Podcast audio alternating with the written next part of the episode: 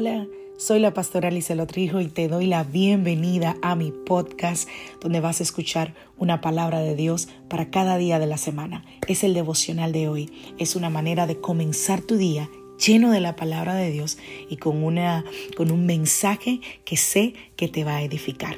Dios te bendiga. Aquí el devocional de hoy.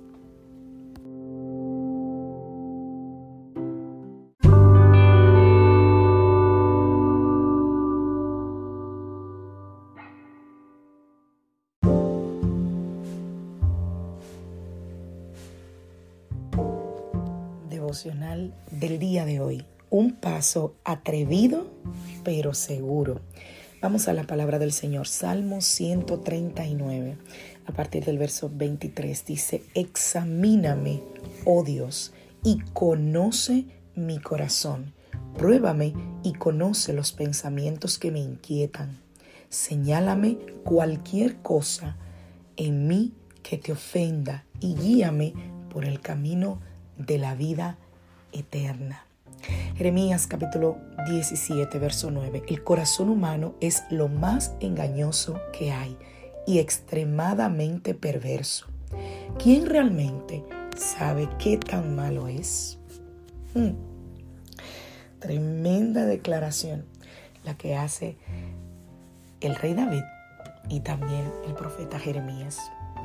Y si nosotros invitamos al Señor a examinarnos, ¿qué pasaría si hiciéramos como el rey David aquí en el Salmo 139, que hizo una, lo que llamamos una confesión intencional?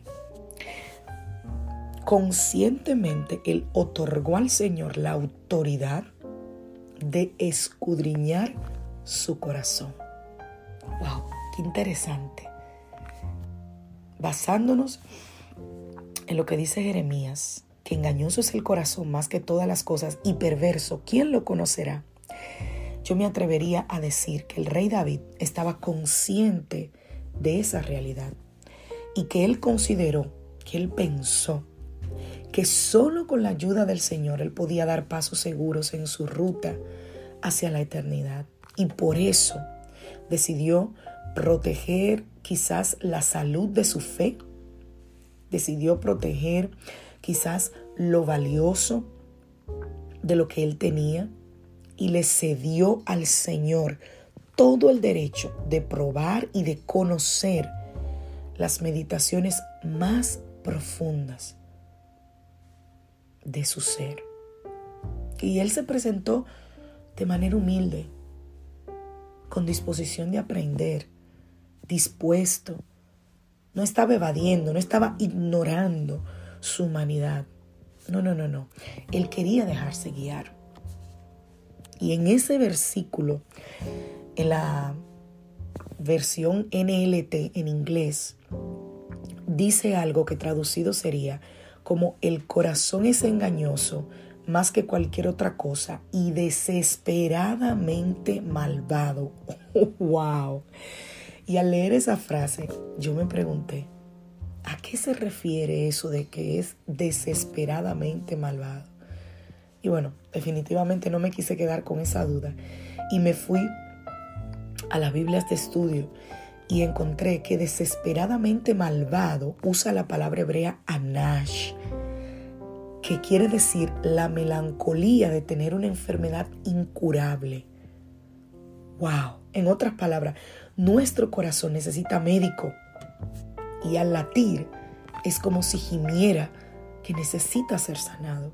Nuestros pensamientos más profundos están arraigados en una naturaleza pecaminosa, en una naturaleza que sabe que necesita a Cristo. Y como decíamos ayer, en el estudio bíblico. Necesitamos ir genuinamente al Señor, así como lo hizo David, y decirle, Señor, explora mi corazón, examíname, haz un viaje, haz un viaje por los senderos de mi corazón. Y te puedo asegurar que el Espíritu Santo nos va a guiar a comprender verdaderamente cuál es nuestra condición. Va a abrir nuestros ojos al engaño que está quizás susurrando nuestro corazón y nos va a hacer considerar que no necesitamos creer en todo lo que nuestro corazón engañoso dice, que hay que considerar lo que el Señor dice y que necesitamos al Señor.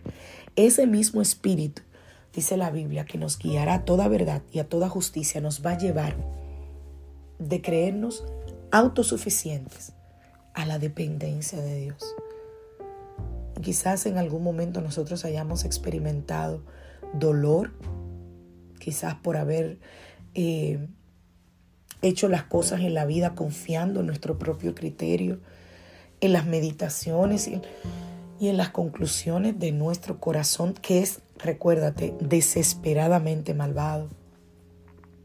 Pero gloria a Dios por los ejemplos que encontramos en la palabra del Señor y que al aplicarlos con fe a nuestra vida nos traen sanidad y nos renuevan el entendimiento. Así que cualquier etapa que estés viviendo hoy, mientras caminas, mientras vas sembrando, mientras vas viviendo momentos de decisiones importantes que tomar y mientras se presentan oportunidades en las que tú tienes que expresar tus convicciones, para, detente y dile al Señor, examíname, porque lo vamos a necesitar.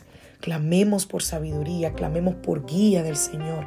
Pidámosle al Señor que Él esté delante de todos nuestros criterios y hagamos de esto un hábito de que siempre preguntemos al Señor y querramos vivir guiados por los criterios divinos y no por lo que dicta nuestro engañoso y desesperadamente malvado corazón. Que Dios te bendiga, que Dios te guarde. Soy la pastora Alicia Rijo de la iglesia Casa de Su Presencia. Deseo que tengas un feliz día.